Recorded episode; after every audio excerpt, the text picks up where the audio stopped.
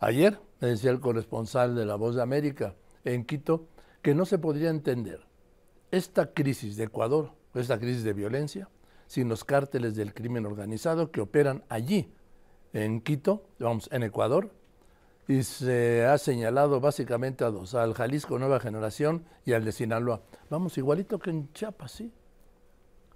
Por eso le aprecio mucho al doctor Daniel Sobato, Daniel Sobato, escritor, sí, politólogo, jurista, experto en, en elecciones y democracia, que me haya aceptado esta conversación para preguntarte, querido Daniel, feliz año, ¿cómo estás? Feliz año, querido Joaquín, para vos, tu equipo y tu audiencia. Muchísimas gracias por esta invitación. ¿Qué pasa en Ecuador? Bueno, tenemos en Ecuador un desastre o la crónica de un desastre anunciado. Eh, lo que vimos a inicios de esta semana, tanto el lunes con la declaración de estado de excepción que puso en marcha el presidente Daniel Novoa, como ayer que se vio obligado a emitir un nuevo decreto declarando una situación de conflicto armado interno, que entre paréntesis quiere decir ni más ni menos que la guerra a más de 20 grupos del crimen organizado y narcotráfico que está realmente colocando al Ecuador al borde de una situación muy delicada en materia de seguridad, en materia de muertes, de homicidios. Ecuador pasó en los últimos cuatro años de una tasa de seis homicidios por cada 100.000 habitantes a 46 prácticamente que tiene ahora. Es decir, se ha convertido en muy poco tiempo en el país más violento y con el mayor número de homicidios de toda la región. Ahora, eh, yo creo que el mayor número de homicidios está en México, ¿no, doctor? Eh, México tiene veintitantos por cada cien mil. Ecuador mm. tiene 46.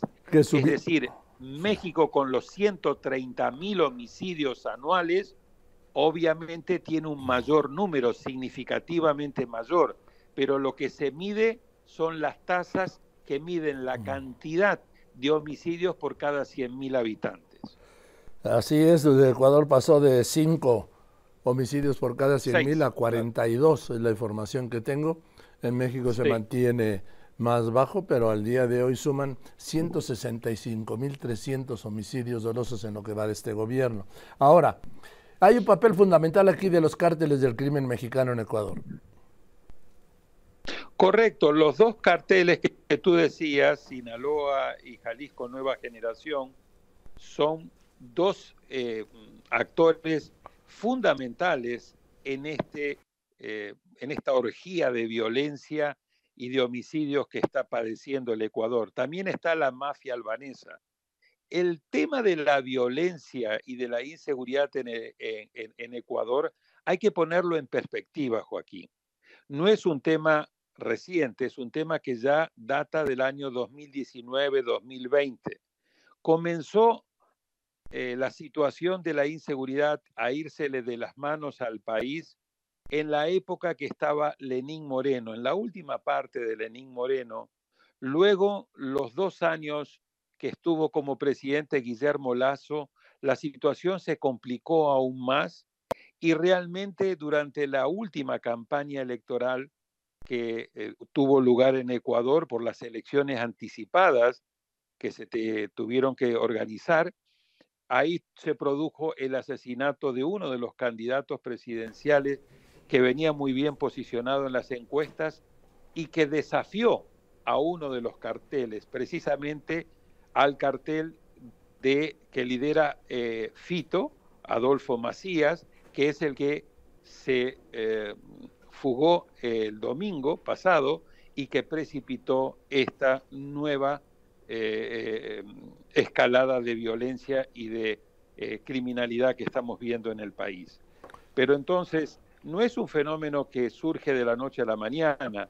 Esto, como vos decías, eh, tiene que ser un campanazo de alerta no solamente para Ecuador, no solamente para los países limítrofes a Ecuador, sino para toda la región, que es cuando uno comete el error de subestimar la gravedad que tiene eh, la presencia de estos grupos eh, del crimen organizado y del narcotráfico, cuando estos precisamente comienzan a desafiar al uso de la violencia legítima que tiene el Estado. Y esto lo estamos viendo en varios países o en varias ciudades dentro de países o en el caso de México en varias ciudades y en varios estados dentro de un estado. Sí, además, por ejemplo, en México se ha extendido. Ha llegado a Chiapas donde no había, ha llegado a Tabasco recientemente donde no había. Es decir, hay una expansión del crimen organizado, territorial y diría yo también delincuencial, claro, y hasta política.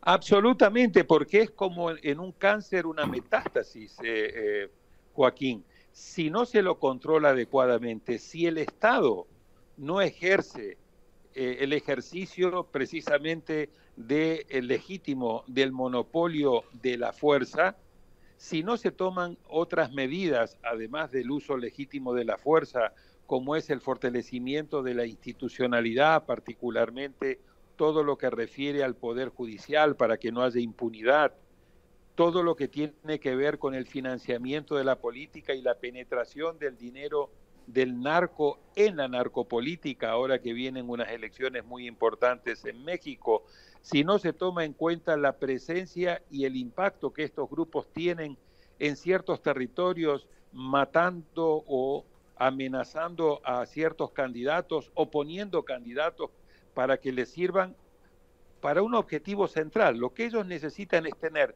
control territorial de las rutas de lo que es el narcotráfico. Por eso Ecuador es tan importante, por su ubicación geográfica, haciendo frontera con Colombia y Perú, que son dos grandes productores de cocaína, y más abajo con Bolivia, su frente hacia el Pacífico, con los puertos, particularmente Guayaquil y de Manta, que es por donde sale el grueso de la cocaína hacia Estados Unidos y hacia Europa, el 90% de esa cocaína está saliendo o en vuelos o está saliendo en contenedores a través de barcos. El tema de puertos es fundamental. Y obviamente todo lo que tiene que ver con la presencia de los carteles mexicanos, de la mafia albanesa, pero también de la mano de obra desempleada de muchos de los grupos guerrilleros, del ELN y de los desmovilizados, de las FARC que quedaron en Colombia y que obviamente son los que alimentan como mano de obra a esta enorme pluralidad de eh, grupos criminales. Ha habido una brutal fragmentación en los últimos años. Pasaron de tener tres, cuatro, cinco grandes grupos a tener hoy más de 20 grupos, si bien de diferente tamaño, que hace la situación extremadamente compleja. Y vuelvo a decir, fuerte campanazo de alerta para los países de la región latinoamericana, porque cuando yo estuve en Ecuador ahora recientemente, Joaquín, si hay algo que me repitieron hasta el cansancio los ecuatorianos fue, nosotros nunca pensamos que esto le podía pasar a nuestro país.